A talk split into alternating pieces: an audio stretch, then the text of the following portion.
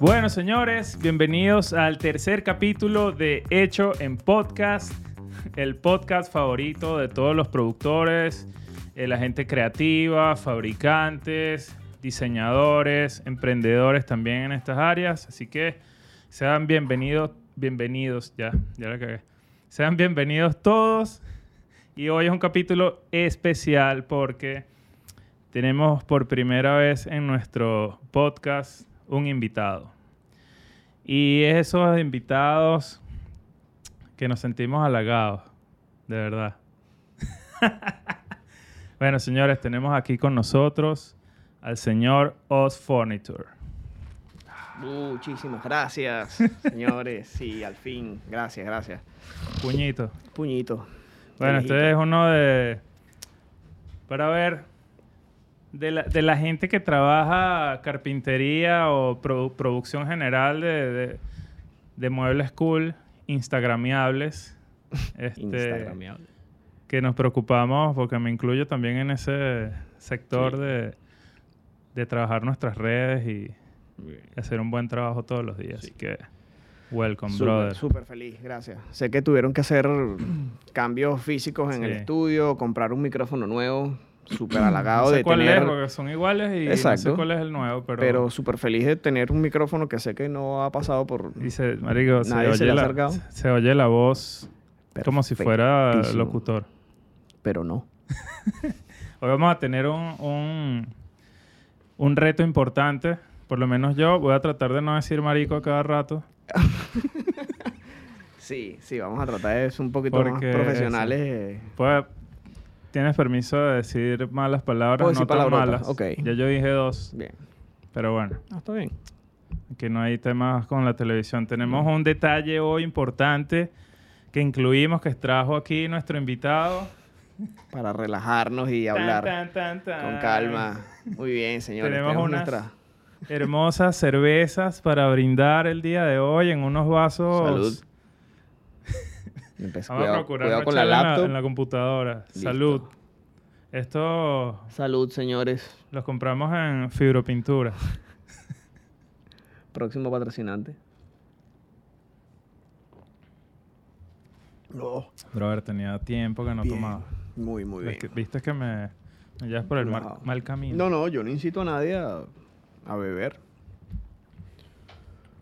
Yo Bueno, pongo la opción. Voy a poner por aquí. Bueno, vamos a empezar Ok. este capítulo. ¿De qué vamos a hablar hoy? Bueno, vamos a hablar de, de este señor que tenemos acá y su emprendimiento, Oz Furniture.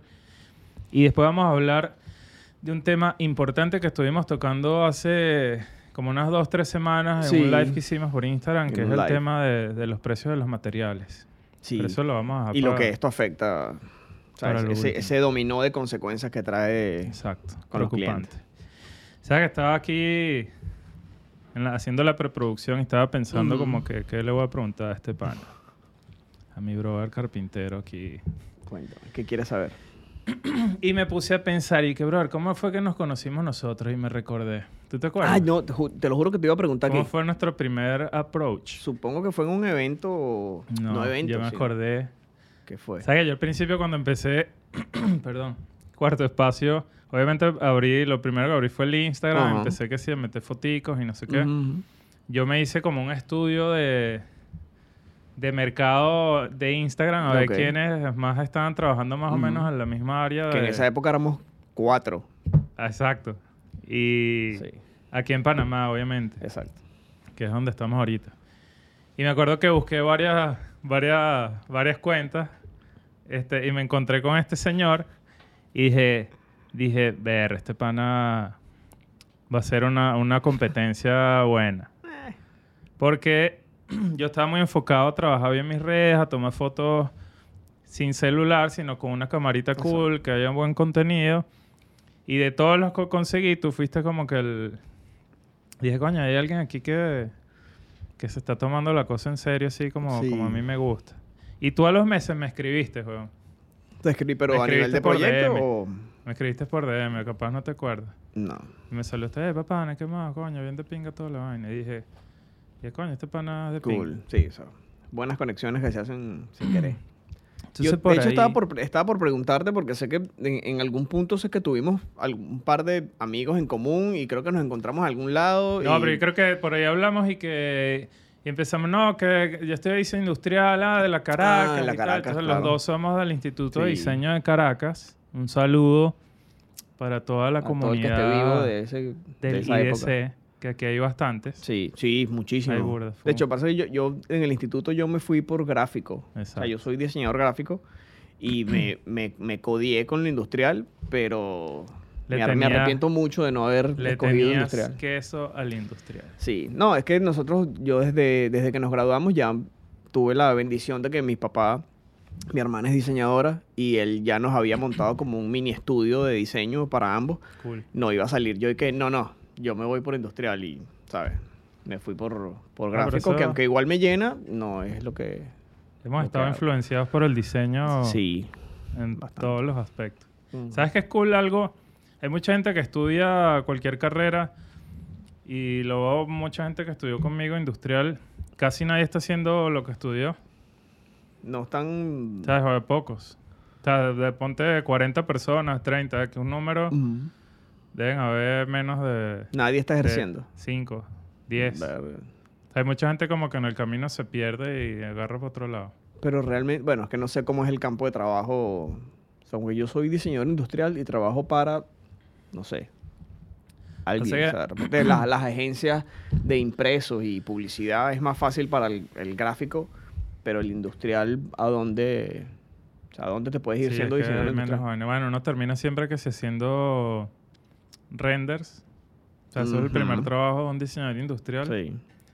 Después te metes mucho en los stands de feria. Por ejemplo, en Venezuela era muy común hacer stands en el poliedro. Exacto. Que sí, yo empecé también que sí exhibidores de, para puntos de venta. Pero cosa que me extraña, porque o sea, absolutamente todo lo tangible fue hecho en algún momento por un diseñador industrial. La laptop, los micrófonos, toda esa ciencia que hay detrás de cómo agarrar un micrófono, un control remoto, algo, todo eso lo tuvo que haber hecho un diseñador industrial. Sí, eso es lo que no mucha gente sabe. A veces yo digo, soy diseñador industrial y asocian diseño con diseño gráfico, pero no- el diseño industrial no es Es tan, más popular. tan popular. Y en verdad, el diseño industrial es, chamo, toda todo, que nos todo, rodea. las luces, todo, las sillas, cualquier Los cosa, todo, lo- todo pasó por ahí. Coche para bebés, cualquier vaina que se, que se produzca como producto, que tenga que pasar por un proceso de fabricación, Claro. pasa por un diseñador industrial. Que antes no habían diseñadores industriales, sino que eran los mismos arquitectos hace mucho tiempo atrás, porque no existía, no existía la, la carrera del diseño industrial. Y bueno, los arquitectos eran los que hacían, diseñaban las sillas, las sillas famosas, Exacto. sí, no sé. En el, en instituto diseñaron hasta allá. bolígrafos. O sea, Es que todo, y eran, eran unas entregas finales brutales. Mira, a mí me hubo- encanta. Yo, yo cuando, cuando estaba en el colegio, yo sabía que quería hacer algo de diseño. Mm. Este, y fue una vez a casa un pana mío del, en el colegio. Estaba como Ujú. en, no sé, cuarto año. Y entré para el cuarto del hermano y estu- el, yo no sabía, el, el man estudiaba ilustración. Oh, Y sabes que llegó un tiempo que hacían los muñecos esos sí, demasiado brutales. Y yo me- eso fue para mí un... sí, es, bueno, eso es más, es más Brother, para ya encontré lo que quiero hacer con mi vida. Y le pregunté, y el chavo me dijo, no, estoy en la- el Instituto de Diseño en Caracas. Verga, y para allá fino. fui. Ese fue mi... Estaba en el colegio. Bueno, Pero, pero, cool. Me preferí venirme es- a, a raspar lo industrial. me, sal, me salí un poquito de lo, bueno, Bueno. un poquito bastante de lo gráfico. pues. Ajá. Es algo, algo que quería hablar. Que tú eres, tú eres, tú estudiaste diseño gráfico. Sí. ¿Cómo fue esa, esa que tú dijiste que quiero ponerme a fabricar cosas? Quiero dejar el diseño gráfico a un lado. Ahora, en los inicios de Oz Furniture, ahora quiero ponerme a fabricar, meterme en un taller, trabajar madera, materiales, como otro campo Sí, es totalmente que, diferente mira, al, el- al el- normal de un diseñador gráfico. El cuento súper resumido, para que tengas chance de, de- de usar tu, tu super jarra. Este, mi papá nos montó el estudio de diseño. Yo siempre quise hacer, o sea, siempre quise buscar lo que ahora llamamos el emprendimiento. Siempre quise hacer algo aparte de mi trabajo que me, que me proporcionara plata, pues. Pero andaba en un limbo en el que no sabía qué hacer. Siempre tuve la facilidad de armar y desarmar cosas, pero era algo que me gustaba, pero no decía y que, oye, aquí puede, aquí puede haber algo. Nada, me fui por todos los lados. Siempre quise, sin soltar mi trabajo, quise tener algo, ¿O tú algo con tu, aparte. con tu papá? Con mi papá y con mi hermana. Mi papá es comerciante de toda la vida y le encanta el diseño y él no es diseñador, pero se ponía a hacer sus artecitos. Mi hermana sí se graduó en, en otro instituto eh, y ella justo antes de graduarse empezó a estudiar yo. Ella es tres mayores, tres mayores, tres años mayor que yo.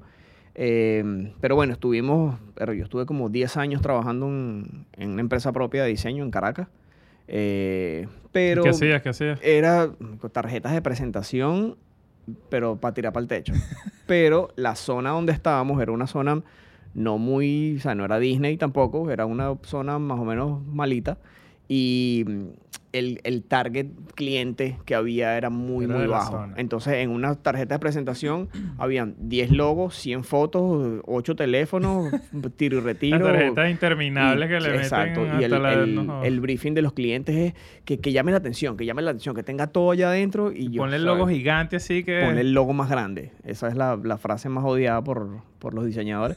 y llegó un momento que estuve 10, 12 años haciendo lo mismo, me, o sea, me quemé, no, o sea, ya no hallaba qué hacer. Y empecé como que a buscar otras cosas, o sea, desde la música, o sea, fui, mu- bueno, ¿y qué músico? O sea, estuve en un grupo de hip hop, de Cool. rap, de, en que estuve, gracias a Dios, representamos a Venezuela en, en festivales internacionales en, en La Habana. Eh, después estando ya como que, ¿sabes? Tuve ese pico, grabamos un disco, hasta ahí lo dejamos, Chao. me aburrí. Saliendo de La Habana, vi en una discoteca eh, la Salsa Casino. Entonces llegué a Caracas, busqué la Salsa Casino, aprendí, me volví profesor, competí en una, compet- en una competencia nacional. No ganamos, me aburrí, lo dejé. Entonces, ¿sabes? Estuve como que buscando, buscando constantemente qué hacer y salió la oportunidad de venirnos a- acá a Panamá. Siempre terminaba yo armando y desarmando cosas, pero propias. Pero yo cuando me vine a, a Panamá no, no me traje nada. O sea, me traje mi ropa y yo. Y me vi en la necesidad de tener, así sea, una mesita de noche. Y un pana una vez me regaló, un vecino me regaló un pallet. Y yo dije, bueno, me voy a, o sea, me voy a hacer una mesita de noche mientras uno ahorra y uno se puede bueno, uno comprar. puede llegar a un país nuevo, emigrar, Exacto. Sí, y es que empezar a comprar un montón de vainas, uno llega muy recortado. me, me hice mi primera mesita que de hecho no, no he revisado, es, es mi primera foto en, en, en mi, pa- en Instagram. Cool. Si se van bien, bien, bien, bien para abajo, van a ver la mesita que hice. Este, mesita que todavía tengo, gracias a Dios. Se le enseñé a un amigo por, por foto, así como que, "Eh, mira lo que me hice. Y le gustó y me dijo, hazme una. Y yo, ok, o sea, ni idea de cuánto podía cobrar. No, pues yo te la pago. ¿Cuánto? O sea, ¿qué- Calcula el precio. Exacto, calcula tu precio. Señores, vean el podcast anterior. El podcast anterior, saber, eh, bueno, ahí tratamos de hablar un poquito van a saber de, cómo, de dónde cómo sale hacerlo. el precio. He visto la mitad. O sea, me, la- me lo está Te viendo, a que lo para acá, pero termines no lo he que lo compartas. Este, no sabía cuánto cobrar, no me acuerdo, yo creo que ni le cobré. Y en el proceso de ir haciendo la mesita, ¿sabes? Fue... Le agarraste cariño a... Sí, al amor a primera vista. O sea, y, y cero herramientas fancy. O sea, serrucho, cero ángulo, o sea, serruchazos por todos lados, lija a mano, cuando uno deja el, el hombro pegado en el, en, en el proceso. Y pinturita y chao. Cool. Pero esa mesita fue la que, des- la que despertó. La que detonó, la que detonó el eso. emprendimiento. Exactamente. ¿Sabes que yo cuando me vine para acá, yo sí hacía, obviamente, bueno, estudié industrial y hacía Mm. muchas de estas cosas allá, pero no, no a este nivel. Yo, yo en mi casa tenía un mini taller así como que atrás de la casa había un... Era una casita pequeñita donde estaba que si el... El, la vaina que, que del tanque de agua, no me acuerdo, el motor que mueve todo el agua por la casa. La bomba. La bomba, Ok. sí, algo así parecido, exacto. Sí, no sé cómo le digo. Y estaba metido en un cuarto y yo me hice un mini taller ahí, tenía algunas cosas. Pero vivías en casa. Sí. Listo. Es un apartamento es como más complicado. Y yo me vine para acá y me agarré esas, esos, esas cajas plásticas que venden que sí, que vendían allá en EPA, que es como versión Novi acá. Exacto. La llené que sí con todas las herramientas, Mm. usadas todas, y me la traje por, por una de estas empresas de, Sí, de traída de... de traída de cosas Puerta a allá. puerta. Y la traída me salió casi que más cara que comprar las herramientas. Una locura. Y así empecé con, empecé con, con esas poquitas cosas que a los meses ya no servían. ¿Qué tiempo tienes tú aquí? ¿Desde qué año? Yo me vine en 2014. Yo vine en el 2013. Como siete. Yo, tengo, voy, yo voy para 8. Tenía un año más. Bueno, por eso tenía más fotos que yo en el Instagram cuando empecé. Unas 3, 4 fotos más. Sí, Chamo, sí, buena... Qué bien saber esa... Sí, y bueno, obviamente cuando, cuando llegué haciendo eso, yo trabajaba, yo vivía en Tocumen, en Versalles, y mi taller era el, el patio de mi casa. Por eso te digo, o sea, gracias a Dios estaba en una casa, pero en un jardín donde yo a las 4 de la tarde tenía Desastre. que frenar, porque nunca, o sea, bueno, hasta ahora no me acuerdo que mis vecinos se hayan quejado de nunca Seguramente de un ruido. vecino que va a ver este podcast y va... Ah, este Sí, era el ah, pana este que era arrastrable, ruido. Y ahí estuve, no sé, los primeros 3, 4 años. Yo me Estuve acuerdo. en el jardín de la casa. Yo me acuerdo que, estaba, que trabajaba full allá. Mu- ¿Y qué- muchos clientes me reconocían por los jardines, porque todos los La jardines de Versalles son igual. jardín y la pared Tú que estás en Versalles, que ¿verdad? el color ladrillo. Exacto. Yo me acuerdo full de la foto. Sí. Yo- y yo sé que en un punto tú decidiste como mu- mudarte de, de tu casa Sí. y alquilar tu primer taller o Sí. tu espacio para poder hacer desastre, como Sí. decimos Literal. nosotros. Sí, sí. ¿Qué, cómo- qué tal, qué, fue, ¿Qué tal fue la evolución, sabes, de dejar de trabajar en, en el jardín de tu casa? Que obviamente uno trabajando en el jardín de la casa tiene mil limitaciones de Y espacio, distracciones. del tema de que si trabajaste a las 4 de la tarde... Sí. Y te distraes mucho, ¿sabes? Estás en tu casa, si Exacto, te te cansas mucho, vas y televisión. te acuestas y ya, pierdes la mitad del día. ¿Qué, qué tal como que cambiar un local, ya por un local fís- físico, este, que es todo tuyo? Obviamente, quiero que cuentes el tema de que obviamente ahora tienes que pagar un alquiler, Sí. este, tienes un poco de gastos ahora que tienes que. Que sumarlos para calcular tus precios de tus productos. Tienes que ya Exacto. meterle que si lo que pagas de taller, Sí, se- que em- si lo que pagas los de gastos luz, fijos. pero también tienes que tener una evolución en, en tu trabajo. Sí. ¿Qué, qué tal? Qué, cómo, ¿Cómo marcó esa vaina? Mira, primero todo se hizo con muchísimo miedo, pero se hizo. O sea, si hay algo bueno que quieres hacer que te da miedo, ¿Cuánto te tardaste en Ah. decidir que ya me quiero mover por un taller? mira, no sé, no, sea, no tengo idea. Yo ya llegué a un punto en que yo vi, eh, gracias a Dios, y esto es una, bueno, no, no los voy a nombrar porque no viene el caso, pero hay una agencia de, de publicidad, BTL, que, que me contactó y me empezó a hacer o sea, pedidos muy, o sea, de muebles muy grandes que ya literalmente no cabían del- en la puertica que daba hacia mi jardín. Para y- sacarlo hacia afuera. Exacto, ya, o sea, no podía tra- eh, transportarlos ni siquiera dentro de la casa.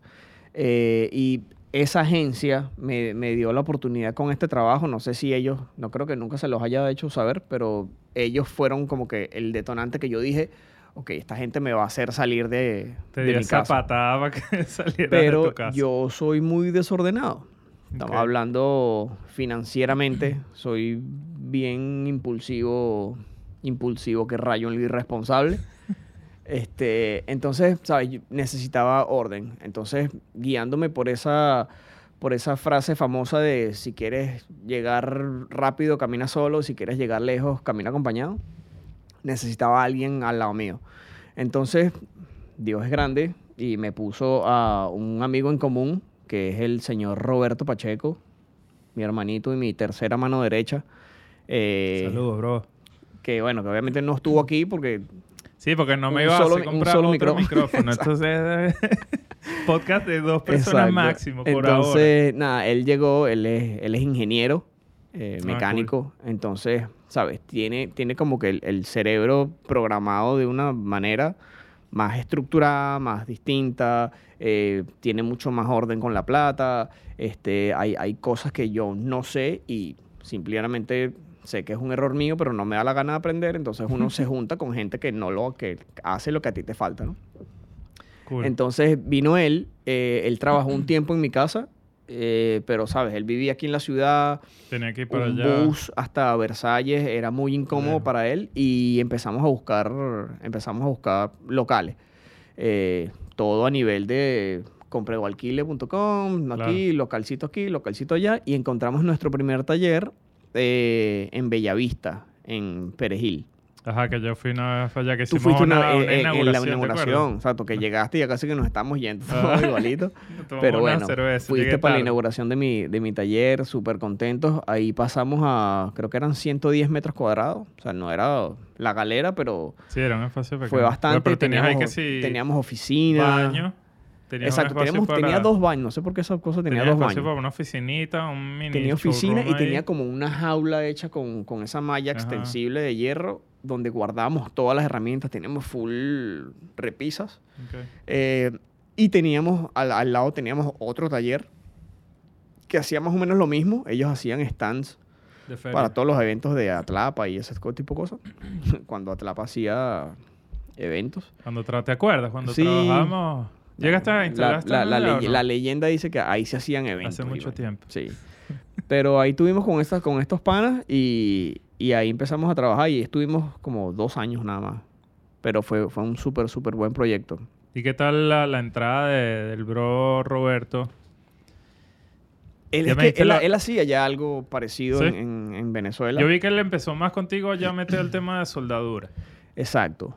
Pues Él, antes, antes él- tú él- metió, él metió la herrería, Ok. herrería sencilla, Claro. eh, pero es que la, la herrería era como una materia que él dominaba en, en Venezuela, pues. Ah, cool. Entonces él, ¿sabes? En su tesis hizo, ¿sabes? Una maquinaria, unas... O sea, no me acuerdo bien el cuento, me lo ha echado mil veces, pero se me olvidó. Eh, Ya pero bueno, sabía, sabía lo que estaba haciendo. Yo aprendo mucho de, de esa parte porque, bueno, ahora yo sé soldar y todo eso, porque amigos en común también me, han- me han ayudado mucho en eso. Pero cuando voy a soldar, a quien tengo al lado es que, hey, o lo haces tú o me enseñas, o las dos cosas a Yo la vez. corto los pero- tubos y tú soldas. Sí, sí, hemos sido muy buena dupla. ¿Qué te iba a preguntar? Por lo menos ya que estás hablando, tú empezaste con madera, que se me ocurrió preguntarte esto ahorita. ok. Y metiste el tema de metal. Yo por lo menos cuando empecé Cuarto Espacio, ya venía con esa idea desde que vine de, de Venezuela, porque obviamente estudié industrial y cuando estudiamos industrial en la Caracas nos enseñan a usar todos los materiales, madera, obviamente tienes taller de metal, ujú. te enseñan soldadura, todos los tipos de soldadura, trabajar con plásticos, que sea acrílico, PVC, Las resinas, las resinas, que es lo que Sí. ahorita se está haciendo bastante... Yeah. eh, bueno, tú haces muchos jóvenes a veces con, con resinas. Sí. Pero el tema de meter un material nuevo, ya que ya venías trabajando con madera, y, y quieres meter como... O sea, lo, no- lo común es que las carpinterías trabajan en carpintería y... Y es- el herrero, su por lo herrero. menos yo vi que aquí, cuando yo llegué, era como mi, mi factor diferenciador que yo trabajaba con metal, porque casi ninguno de los que trabajaban ebanistería que yo investigué o vi, Ujú. capaz no sé si habían unos que sí, era la combina nunca vi la combinación. Ok. Pero quiero ir al tema de cómo haces tú de, de emprendedor que vienes trabajando con madera, a encontrar tu factor diferenciador contra los, no contra, vamos a decir, porque no estamos compitiendo tampoco, en comparación a otras personas que puedan hacer relativamente el mismo trabajo que tú. O sea, ¿cómo haces tú en esa parte de la de creatividad ir metiendo procesos nuevos, usar materiales nuevos, obviamente para diferenciar tu trabajo de los demás? Ok, es un poquito complicado el, el hecho de, de- o sea, me- quizás meter el material nuevo no es, no es complicado, o sea, es expe- experimentar y, y ensayo y error. Pero eh, si hay algo que nos, que nos puede cortar un poquito la, la- la creatividad es no contar con la herramienta necesaria para hacer ciertos tipos de técnicas.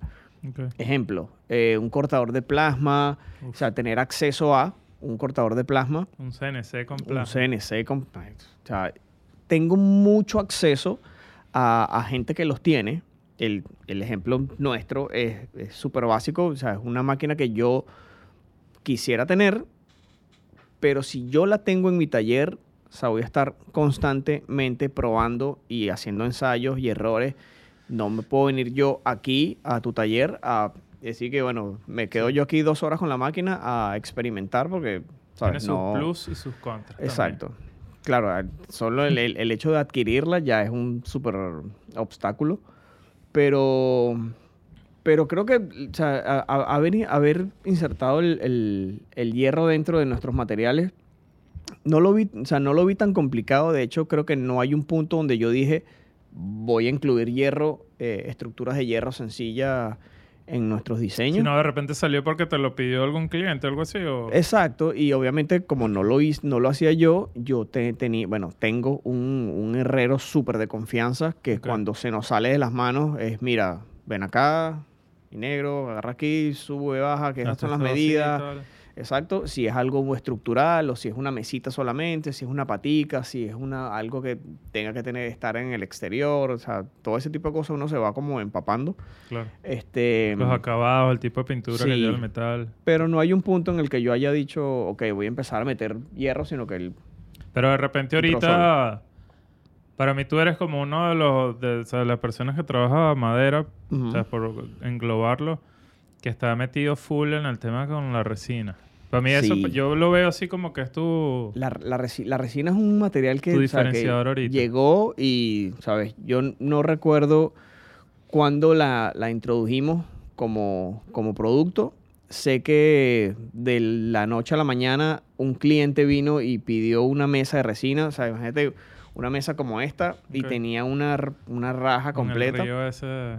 Este, y súper malo el, el resultado, Sí. a mí, pero horrible. O sea, por supuesto, sin, sin informarnos bien, compramos la resina que no era. eh, obviamente las, las resinas, las epóxicas vienen, ¿sabes? Puedes eh, vaciar hasta cierto, hasta cierto grosor, un, un grosor de un centímetro, vaciamos hasta... O sea, vaciamos como 5 centímetros con una resina que era para uno y eso, o sea, literalmente explotó. O sea, o sea, se quebró como Se un vidrio y hervía y soltaba vapores súper asquerosos y, ¿sabes? Fue una, una súper pesadilla. Tuvimos que hacerlo vaciando un centímetro, lo dejábamos que se... Porque esa es la resina que se usa normalmente para trabajar fibra de vidrio. Claro, y no, y no contábamos con ese producto aquí, aquí en Panamá ahorita. Es que Ahorita ahí, sí hay. ¿sabes? Esta gente de fibropintura tiene, tiene las que se vacían. no paga. Publicidad. sí, pero es, que es, es inevitable. O sea, tenemos, tenemos Buen proveedor. gente, gente Ellos- trayendo ellos cosas buenas. El proveedor del proveedor. Exacto. O sea, nosotros tenemos proveedores, somos sus clientes. Exacto. Y somos cool. ¿no? Ellos son nuestros clientes. Salud. Saludos, fibropinturas. Se me va a caer. bien, ¿eh? Bien, sí, me, me da, me da miedo darte salud, se me va a caer arriba Se de va la, de la arriba de la laptop. computadora. Pero bien.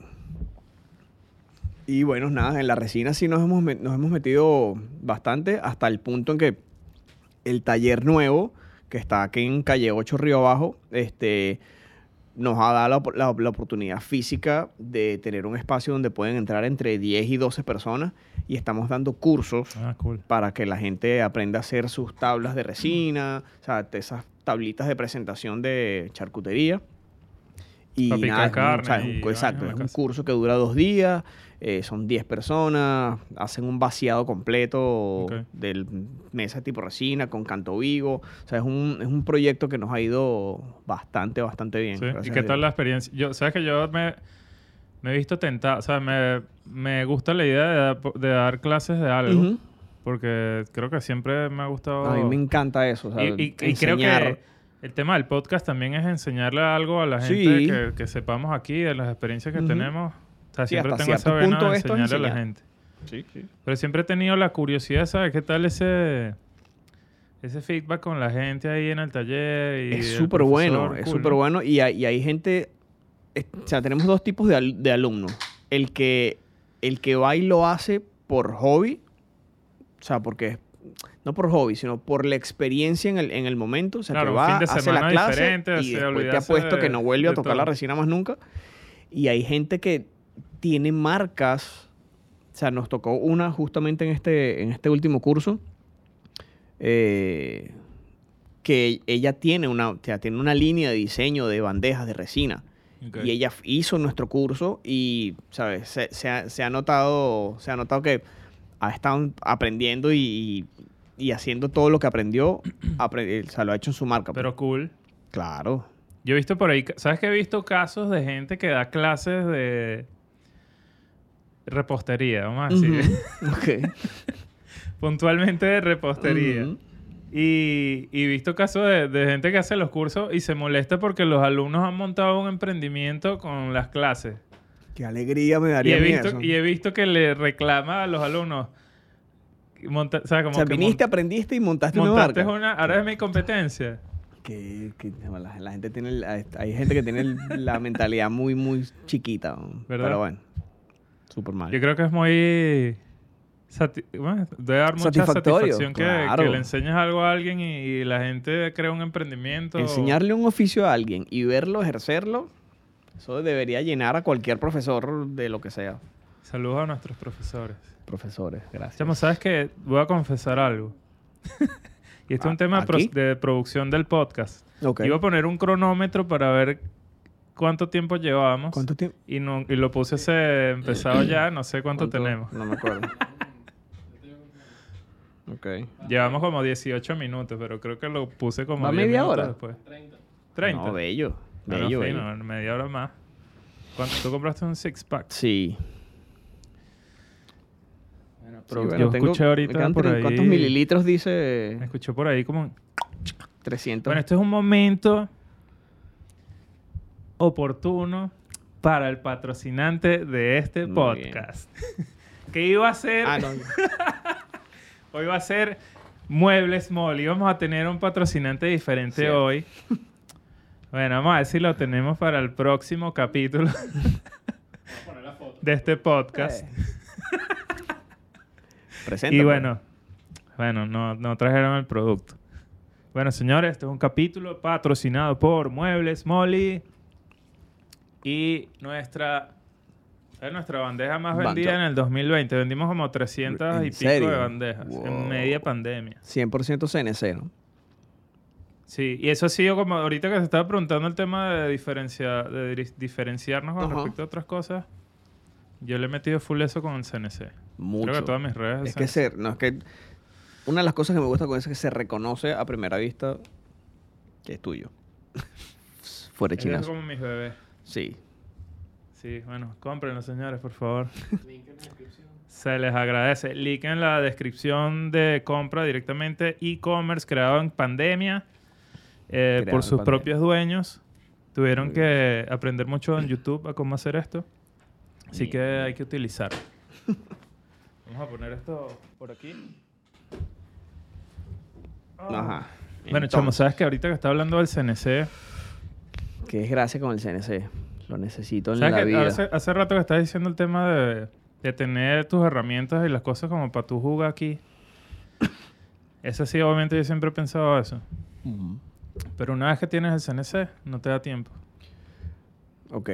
No te da tiempo de, Ya. Sí. de jugar y, y sentarse así a ver. Medio tiempo en pandemia. Y voy a confesar aquí, y espero que no me hayan llevado preso. Yo me venía escondido por el taller, Ok. porque me estaba volviendo loco en mi casa. Está Esto, va, a salir, esto bien. va a salir en un clip Lo de, te- lo tenemos, lo de tenemos. Instagram. Yo me venía escondido para acá, solo. Me parece muy, muy bien. o sea, Porque de pana no podía con el encierro. La, la, la rebeldía hace salir todo Y me vine a ordenar el taller. Mm, Yo tenía con el CNC como... O sea, a mí me llegó en diciembre recién, del claro. 2019. Yo no lo puedo usar porque estábamos, chamo, de pana que esos meses fueron... in- Yo nunca había tenido tanto trabajo y para Qué mí era bueno. el momento así. Yo, brother, ya llegó el momento de cuarto espacio y salió el COVID-19. Qué gracia. o sea, Todo el planeta se fue a la porra. Y yo tuve el CNC aquí durmiendo en el cuarto ese como tres meses. Y me acuerdo cuando estaba ya el, el COVID y que llegando por Italia, que no había llegado Ujú, por aquí, ujú, ujú. eh, un man me hizo, me hizo una inducción y tal, y empecé a usarlo ahí y lo Ok. y seguí usándolo. Fue en plena pandemia. O sea, tú lo compraste y te entrenaste aquí. o fue pero No autodidacta. fue con la empresa que me lo vendió. O sea, te, dejan, te tiran la broma y no te dan Ajá. ni, ni Ni, instrucción. ni los buenos días. nada. Cero. O sea, ¿Ah? todo, o sea, todo, No, es- no hay o sea, manual. todo esto, o sea, Molly, todo es autodidacta. Hay un, pana que me, me enseñó Me hizo un curso, curso introductorio, muy introductorio. Y lo demás fue patada y kung fu. Dame, Piedra para la batir con fútbol. dame golpes con ese CNC, partir mechas. Ah, sí. Y he pasado, unos, he pasado un susto que dije, dañé el CNC. Tengo que frenar esta. Una vez que tú le pones la altura del material en el programa, Mm. si vas a trabajar 18 milímetros, le pones 18. Una vez puse, creo que era, iba a cortar algo de 9, Mm. puse 90. Oh, y cuando el CNC fue a cortar, casi que Claro, llegó a sótano y se, y quiso, y se China. quiso mover. sí, se partió eh, un desastre y el bicho no sirvió como en un día. Yo lo pagué, me fui triste y al día siguiente volví y el bicho prendió yo. Yo decía que, Lo brother. veas por la cámara de la casa. ¿Estás Mi, bien? mi- el CNC, ¿sabes? Fue que mi, mi mejor ayuda en pandemia, porque yo estaba aquí Claro. solo, yo estaba ya venía ya un rato trabajando con, con gente acá en el taller y estaba muy, no estaba ya trabajando en el taller. Puro que sí, cotizar, cotizar, Mm. diseñar, supervisarlo, pues. pero ya supervisar a los muchachos porque en verdad había un ritmo grande Mm, todo el 2019 y tenía tiempo que no me metía en el taller. Claro. Y el CNC fue como mi, mi ayuda. Y yo dije en un punto, brother, se me daña el CNC recién comprado. No. Estábamos vendiendo las bandejitas Molly bastantes. Pánico, Dije, la- pánico, pánico. La torta. Sí, yo, yo hasta el punto de hoy, yo, yo no sé, o sea, no sé en, en- en qué punto, si Dios quiere pronto sea, tener uno. eh, tengo, el- bueno, no puedo decir tengo el espacio porque, o sea, nuestro taller es grande, pero, ¿sabes? Distribuido de cierta manera o, o agregar ciertas cosas. Yo creo que deberíamos empezar a pensar en compartir taller los dos, ¿oíste? En algún momento hay Mm, que hablar de eso. Sí, es que aun- aunque, aunque, aunque ¿Cuándo vas a votar la gente esa que trabaja ahí al lado tuyo? Los al lado mío, sí. Sí, es que nuestro, ta- nuestro taller es, es compartido. Eh, es una gente que, aunque trabaja madera, no hace absolutamente nada parecido a lo que hacemos nosotros. Entonces, no chocamos. O sea, no, no, no chocamos tanto como, como competidores. Ellos trabajan mucha melamina, Sí, eh, cocina. fórmica, cocina, o sea, ese tipo de cosas. Justamente lo que a mí no me gusta hacer. Yo, yo, yo puedo confesar Odiamos la Odio la melamina. melamina, la muerte, o sea, es algo que no me gusta, no, o sea, no termino de, de, ¿sabes? No me parece nada artesanal el pedazo de plástico, pero Sí. he descubierto también de, un- de un tiempo para acá, he tenido mucho contacto y proyectos con arquitectos, y estos arquitectos, diseñadores de interiores, bla, Y todo este trending tal, combina los materiales. Entonces puedo tener un tronco rústico que estamos trabajando ahorita con troncos sacados del, del lago Bayano. Ah, cool. Tenemos cualquier cantidad de, ¿sabes? Maderas súper exóticas, por llamarlo de alguna manera. Este, y las combinamos, ese, o sea, eso, eso súper rústico, en un mueble de melamina súper bien hecho, cuadradito, con, su, con sus tiradores y todo eso. Y se ve súper bien Las y, ventajas se del gu- y diseño. gusta y compra y lo piden y por supuesto melamina sí, señora sí no se preocupe yo le cotizo hágale Que la melamina es un tema. A mí cada vez que me piden un- algo es con melamina, algo así como aparte. que... sí a mí no me gusta yo señores si me van a buscar a mí pídenmelo se los voy a hacer Hay más con gente que todo el gusto del mundo pero no es algo que nos guste tampoco Sí, es que es un Al igual que el pallet. Es demasiado delicado. no me pidan nada con pallet por favor un escritorio de pallet no Chamo, no. no pero que- no Yo tengo Ya. pero... Yo hago full vainas con pallets, pero Eso hay tiene una su diferencia. es que tiene- no tiene hay que su- desarmarlos para hacer lo que hacemos. Y No normalmente hay que cuando piden muebles de pallets... ¿Cómo? Ujú. no hay que desarmarlos dices tú No, porque yo uso los... Cuando usamos pallets en los eventos, yo agarro el pallet entero. Claro, como Y es un divisor. módulo que yo uso como si fuera un Lego. Exacto. Y con eso armo las locuras que se me pueden pasar por la mente. Claro. No, De es que se presta, él, él se presta para eso. O sea, de hecho nosotros tuvimos un evento, un evento público que se hacía aquí hace, El- ¿sabes? En aquella época, ¿Cómo es que se llama? el Macrofest. Macrofest. En el Macrofest que se Fue hacía en la 2017. entrada del, del casco antiguo. Esa plaza, no me acuerdo cómo se llama esa plaza. Sí. eh, tuvimos la oportunidad de con, con una, una, también con una agencia, un stand para de gen- telefonía celular. Hicimos una torre gigante de puros Que era pallets. como hace- un espiral, algo así. o sea, exacto, era, no, era, sí, era como, como una cruz y iba, era, y se podían subir a la escalera, tenía acceso a, a ver a la, los- todos los grupos, los grupos de música en vivo. Cool.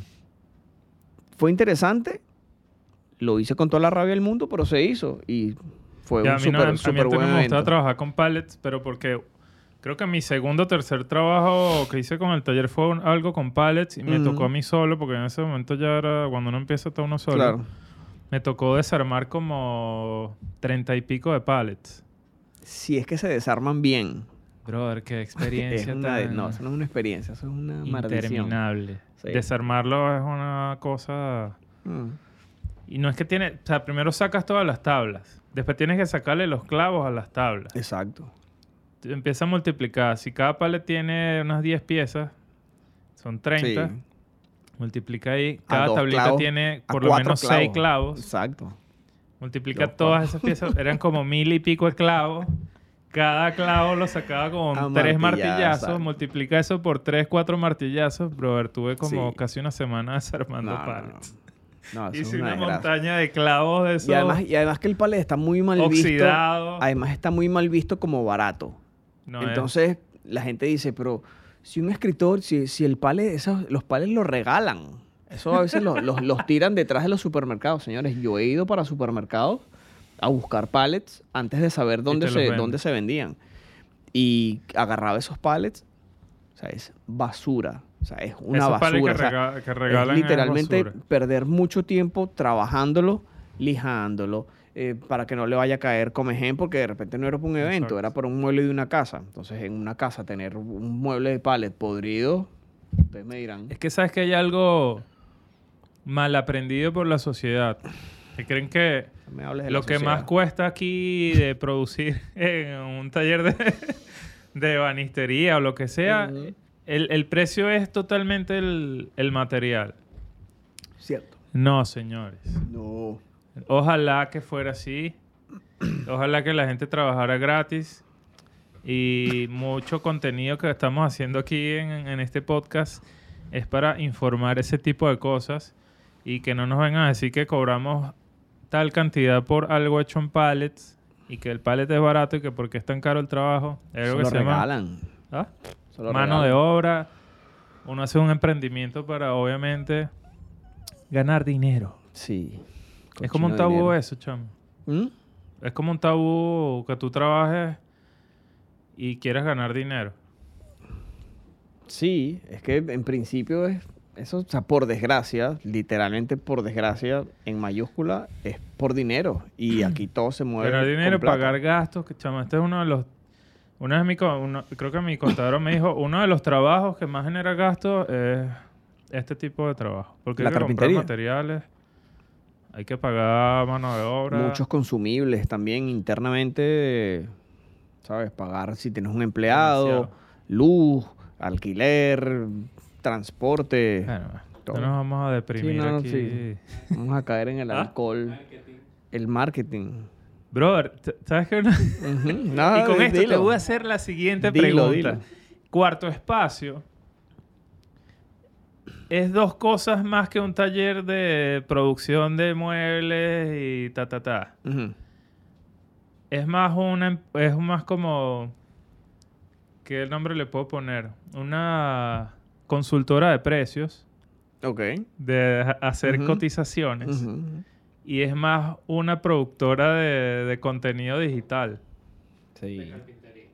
Yo paso más tiempo haciendo cotizaciones, eh, metiendo contenido para las redes, inventando podcasts, inventando que Sí. si vamos a comprarnos unas luces, unos micrófonos, un montón de nuevas herramientas para el taller, que si la cámara, que si... eh, yo creo que Pero es es más... porque estás llevando la marca a eso. Yo o- quiero, sí quiero. O sea, si estoy en un plan de ¿Quieres 100% dejar, de, ¿Quieres dejar la carpintería? ¿Cómo? No. ¿Quieres dejar la carpintería? La carpintería. ¿Quieres dejar la carpintería? Pa, pa, pa, pa. eh, no. No. No, la quiero No. dejar, pero Si vas a hay muchas CNC, cosas me que me llaman la atención. Y como empresario, quiero tener varias empresas. Claro, no. Y Lo que quiero es tener una dedica- productora de o sea, picarse me- en tantos pedazos para dedicarle tanto tiempo a Me gusta mucho generar contenido. Sí, a mí también. Quiero ser influencer. No. Influencer. influencer Sí. de madera. Mierda. Te voy a hacer la Qué siguiente pregunta que tenía aquí anotada. Obviamente te eché el cuento al principio que lo común de este trabajo o de las personas que llevan empresas tipo esta hace unos 6, 7 años. Obviamente el foco no era andar que sí tomando fotos para el Instagram, que sí grabando historias de lo que estamos haciendo. Sí, no existían las historias. ¿Cómo? No existían las historias cuando empezamos eso. No, sí existían. Cuando ¿No? empezamos. No existían. No. No, y los, los videos de Instagram eran, creo que de... 30 segundos. 30 segundos, ¿te acuerdas? Sí, sí, sí, sí. sí. Pero, volviendo a la pregunta. Ajá. ¿Cómo fue ese, ese momento que tú dijiste que yo voy a empezar esto? Pero puedes decir, o sea, puedo empezar a trabajar carpintería, pero no te pasa, a mucha gente no le pasa por la mente trabajar el tema de marketing y todo el tema de contenido para las redes. ¿Cómo dijiste tú y que voy a hacer esto y voy a complementarlo con ahí- haciendo buena presencia? Ahí, es- ahí en es redes? donde entra, ahí es donde entra el background de gráfico. Mm, O sea, cool. ahí es cuando, cuando tú dices, ok, si yo he creado eh, buena imagen para varias empresas y voy a montar una empresa, porque demonios no voy a tener yo una buena presencia gráfica. Tengo también la super bendición de que mi esposa es diseñador gráfico también, diseñadora. Saludos a Saludos, Suki. Eh, y tiene, o sea, lo súper reconozco y tengo las pruebas, tiene muchísimo más nivel que yo. Eh, a nivel gráfico es una mostra. obvio, ¿no? Es una mostra, mostra igual egresada de- del Instituto de Diseño Caracas. Eh, nos conocimos allá, pero nos vinimos a juntar aquí. Eh, ella hizo toda mi imagen gráfica. de cuanto emprendimiento y estupidez me pasa a mí por la cabeza, ella me hace la imagen, ella la imagen de Mr. Oz me la hizo ella, la de Oz Furniture la hizo, la próxima, la garrapata, espérenla, este, toda la imagen la hace ella. Entonces, a nivel de foto, eh, o sea, del cómo tomar las fotos, cómo publicarla, este, una gráfica en el feed de Instagram eh, agradable, a, sentido. agradable a la vista que, mira, ahorita con, con la inundación y sobresaturación de gente haciendo esto mismo que estamos haciendo hoy en día, tú ves los Instagram y no es que tenga trabajos malos, pero qué increíble es tener una buena imagen y un orden gráfico que cuando tú abres los feeds y ves las fotos, así sea bueno y buen- bueno, O sea, bueno estás bonito y barato. construyendo tu marca. O sea, es o sea, súper malo. Entonces no te llama a no te llama a llamarlos. Es que no, no tener, tener Instagram no es nada más que si tomarle una foto sí a los No. muebles que haces. No, eso tiene una, una Es freaking un- ciencia detrás y, si, y no importa si, si, si manejas la parte mecánica, si no tienes buen gusto, si no tienes Sí. buen ojo, contrata a alguien que eso obviamente es un gasto adicional, uno porque cuenta con la, con la gracia de uno poder saber hacer ese tipo de cosas, pero eso es un gasto más. O sea, si quieres tener buena imagen, tu empaque tiene que ser bonito, tu logo tiene que llamar, tus fotos tienen que darte esa hambre de, ok, quiero esto o porque sea, por lo menos así tú me lo hoy con tu suéter o tu franela de- con tu logotipo, logo. tus redes. Este, y Hasta nos preocupamos por... Vamos a instalar un sitio y vamos con franelas o Exacto, uno llega y uno representa lo que es. Entonces, eso, eso, eso fue algo que, que fue un, o sea, sí fue un plus tener, tener ese background de, de diseñador gráfico que te ayuda a que sea agradable a la vista. No solo los muebles, sino hasta, el, hasta el, en, en el ángulo en el que pones la, la foto ayuda. A mí me ha ayudado... Brother. Pero tu gráfica es buena también. O sea, no sé Pues si yo lo estoy industrial, tú. pero le meto buff al gráfico, pero de toda la gráfica del podcast la hago yo. Y es como un... Yo cada vez que me pongo a diseñar, o sea, me meto en el... En, el, en la ropa del diseñador gráfico, me gusta full. Bien. Sobre todo porque ya... El taller me... No sé si es el taller o... O los clientes me han llevado a no diseñar tanto. No sé por qué. Ellos te traen los diseños. No. Porque me he dado cuenta y vamos a un- unos podcasts atrás Ok. de que los clientes a veces cobrar por un servicio de diseño es ultra difícil. No, no, no. Eso, sea, ni- sí, sin, cuidado, si no casi Si imposible. tú quieres en verdad que te salgan proyectos y yo me he dado cuenta, o sea, yo no cobro, no debería cobrarlos, pero nadie los nadie los paga. Puedes cobrar tu diseño, Yo pero digo a un cliente no que lo pones como un diseño y es que no lo veo más. Es como que, ¿por qué te voy a pagar por algo que consigo en Pinterest? Deja. Sí, Pinterest es tu mejor y tu peor amigo a la vez. Pero bueno, el tra- eh, eh, hay muchos capítulos de podcast para hablar de esos temas. Uf. Sí. Pero me ha llevado, o sea, cuando me pongo a diseñar cosas es como, o sea, cuando me puse a crear Molly en pandemia fue así como un escape que... Porque casi no diseño, no hago render porque nadie quiere pagar render. yo, bueno, le digo a los lo clientes, que ven, vale". tráeme Claro. lo que quieres fabricar, pues. Y mi trabajo es más fabricar que, Que diseñar. que diseñar, pero creo que estamos en ventaja los diseñadores porque hoy en día todo el tema de, de las imágenes, el tema digital... Todo es digital. Eh, las Todo. redes, si no tienes algo de, de fondo, de, de conocimiento de, de cómo hacer una marca, de por qué es importante tener una marca comercial, de por qué tienes La colores, imagen. por qué existen los colores, toda esa parte, La imagen parece, es filosófica, men- será parece mentira, pero la imagen, la imagen todo es comunica. Todo, exacto, es lo, tu lo que imagen, porque este podcast se ve así de chévere, bueno, porque también soy parte de diseñador de interiores, porque he aprendido, o sea, diseñador gráfico, industrial, de interiores. No, De moda todavía todo. no me pongo a hacer nada. No, vamos, vamos a, montar, a montar un instituto de una vez y matamos ¿Sabes qué una trabajo me gusta de, antes de, de Cuarto Espacio? Y por eso que hay un poco de cámaras aquí. Yo hice mucho tiempo escenografías de televisión. Ah, sí. A ver, qué bien. Antes de venirme para acá. Bro, a mí me empezó a gustar esto de, de un tiempo para acá. Eh, bueno, a mí siempre me gustó el, el faranduleo y las No, cámaras. yo tengo y esa vainas, cámara sí. que está allá. Pre bueno. Cuarto Espacio. Tres cámaras.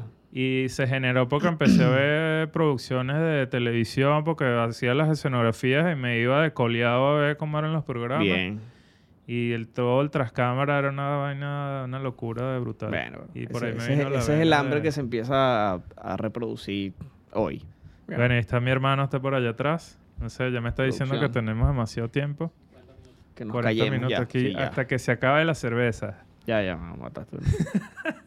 No, por ahí quedan. Hasta que ahí está mi hermano, bueno, él es el productor del podcast. Yo soy solo el talento.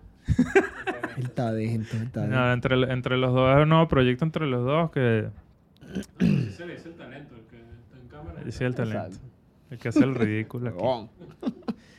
Chamo, ya, ya es momento de... Me gustó mucho hablar de, Sí.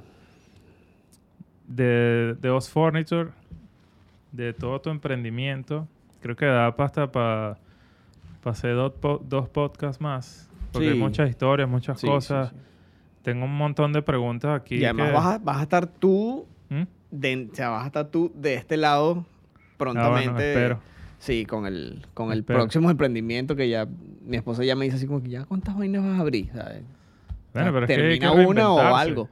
Claro, es que Ahí eh, me ya ahí me dentro- fastidia, como tú, hacer lo mismo siempre.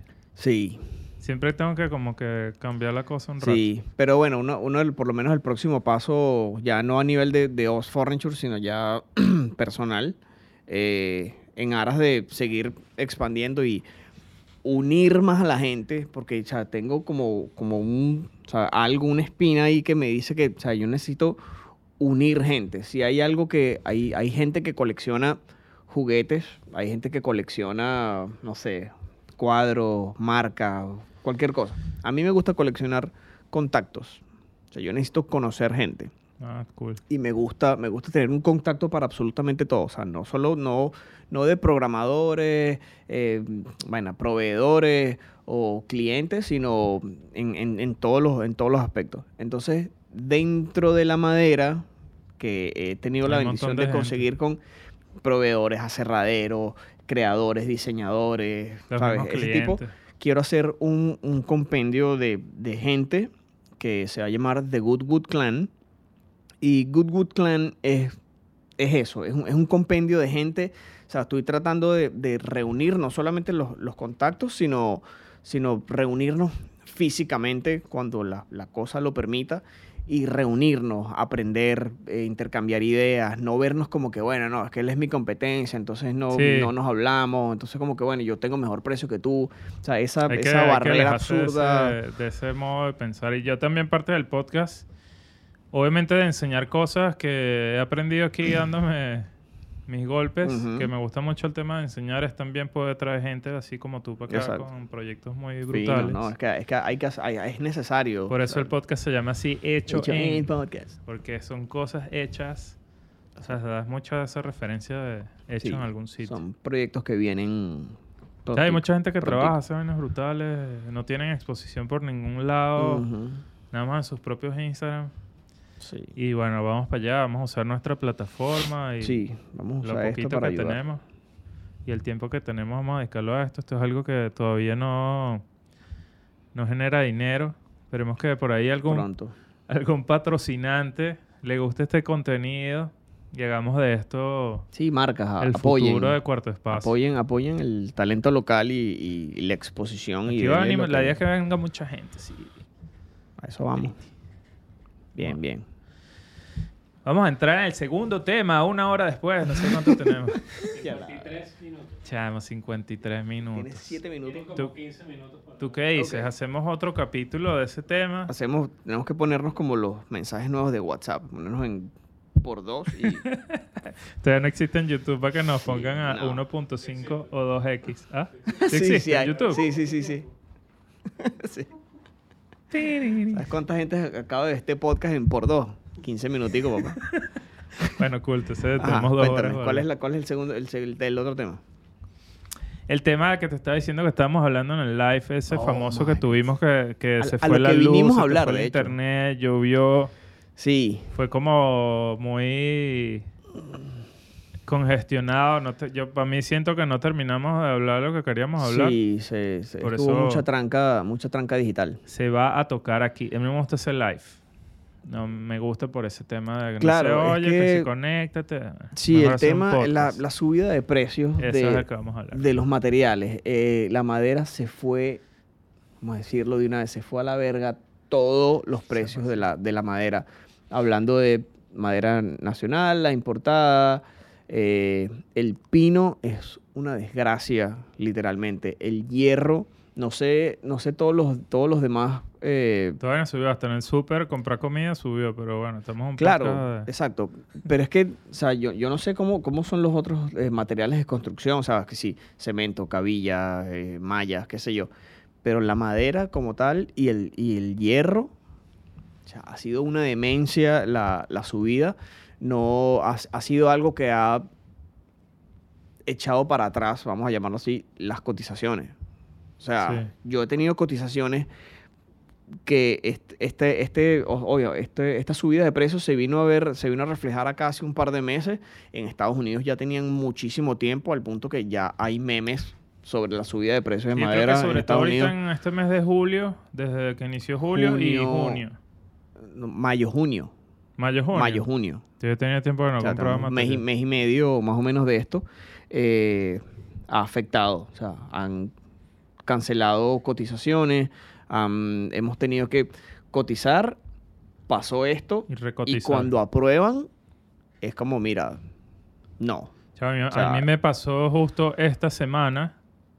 Este, tengo como una- un par de semanas trabajando en cotizar un proyecto este, muy cool, que estaba bueno. Ok. Casi todo es, es hecho con, con pinotea Con y de estos materiales, que eran los más económicos. Unos Sí. No, pino, que es lo más económico. Y el cliente me dijo como que... ¿Sabes que hay un momento que el cliente te dice, bueno, como que sí lo vamos a hacer?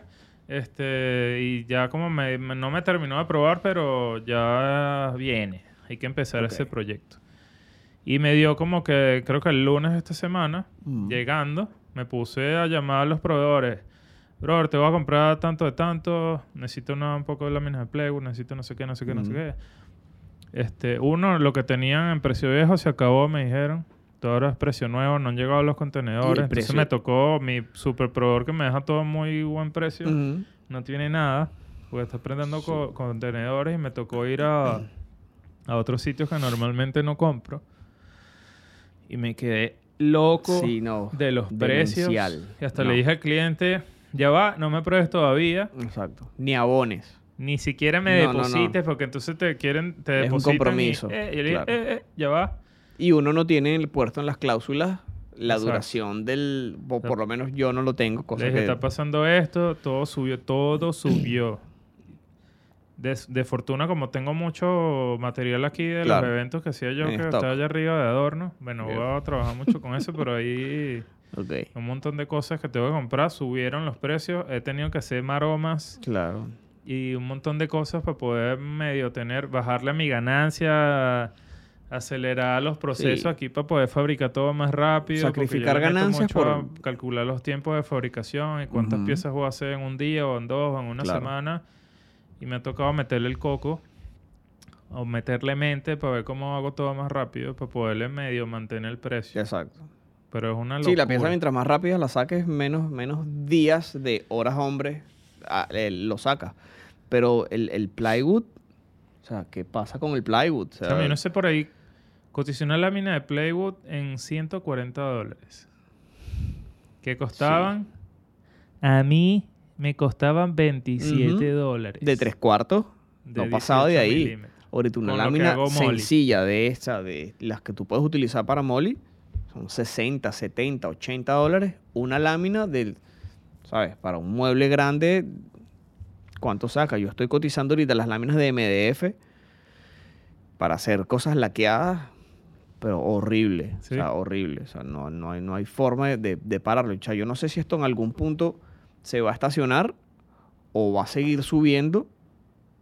No creo que lo bajen, porque, ¿sabes? Yo he visto Eh, aquí yo, cosas yo que bajan precios, pero... un poquito el tema ese de la subida de precios y todo se, se empezó a dar por el tema obviamente de la pandemia. Como claro. mucha gente y vi varios canales de YouTube y no sé qué y leí varios artículos por ahí que como el tema de la pandemia y la encerrona monumental que nos echaron, mucha gente empezó como a quererse mudar a casa, sobre todo en Estados Unidos. Y el tema de la construcción allá de casas, que allá construyen todo con este tipo de materiales Sí, que usamos armas, nosotros son para trabajar. De Obviamente hubo un aumento monumental de la demanda versus por el otro lado hubo un tema también por la pandemia que los principales productores sobre todo los aserraderos que convierten la materia prima que te traen el árbol Exacto. y lo convierten en tablitas eh, o en productos ya para nosotros trabajar.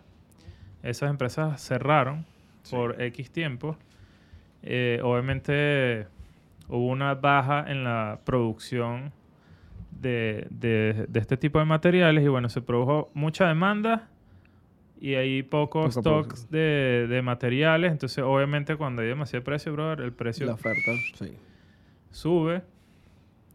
Y este ha sido como que el principal factor. Sí, a mí realmente me, me gustaría, dentro de mi ignorancia, que alguien literalmente que maneja, no que esté en el mundo de la carpintería, sino que esté en la importación de material, en lo Yo que si conozco un container, un container de, de tantos, o sea, costaba 3 mil dólares traerlo, ahora cuesta 17 mil. Sí. Y un- También o los sea, fletes es un- marítimos han subido. Exacto, literalmente el frente marítimo. Entonces, China, la, la inyección de, de nueva, imprimiendo nueva moneda, Ajá, después los, los contenedores en China, que entonces se acabaron, entonces había que crear más, más contenedores, entonces los contenedores llegaban a un Ah, puerto también y por, y por cuarentena se tenían que quedar ahí, entonces los, los barcos se devuelven vacíos. O sea, es, es una, es una, obviamente una, un dominó, el efecto dominó, una, una, una chorrera de Qué cosas que frágil pasaron es todo este... que realmente no creo que haya una sola respuesta a- a- al aumento de todo, pero con respuesta o sin respuesta es algo que nos va a afectar, que los clientes lo van a ver reflejado, que educar al cliente es lo más lento y fastidioso del mundo, pero hay que hacerlo porque nadie está trabajando para perder dinero.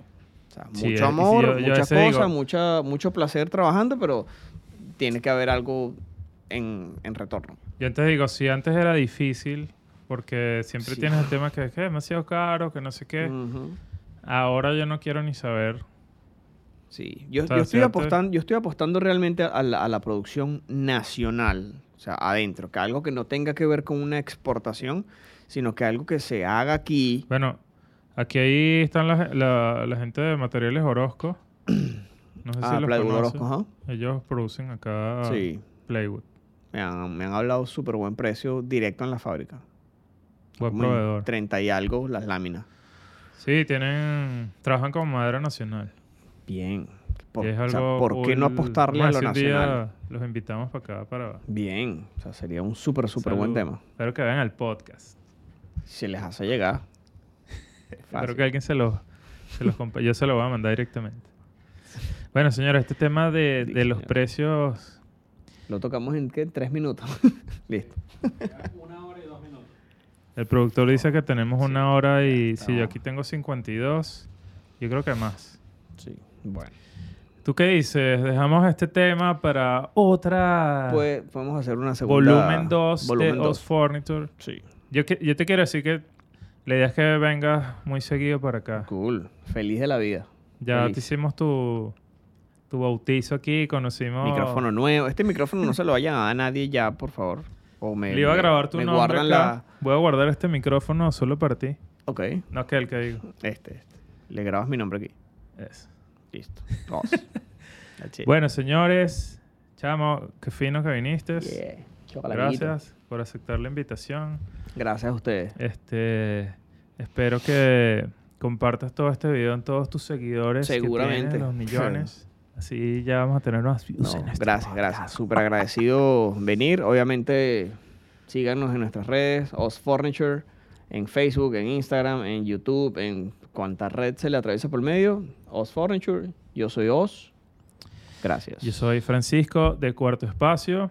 Eh, síganos en arroba cuarto espacio en Instagram. YouTube también búscanos. Bueno, si están viendo este podcast, están en YouTube. En TikTok, abrimos un TikTok. No. En Spot- ah, pueden escuchar el podcast en Spotify, Apple Podcast, Google Podcast. Google Podcast. Google Podcast, en YouTube. Hay un podcast que dice mucho alguien que, que sigo de podcast. No sé si existe. No existe, es pura, no lo voy a decir entonces. Ok, no. no. Bueno, señora, No ya nos vamos, no nos alarguemos más. Gracias por ver el podcast y llegaron hasta aquí. Esperen el Gracias, siguiente señores. capítulo. Gracias por el apoyo. Chao.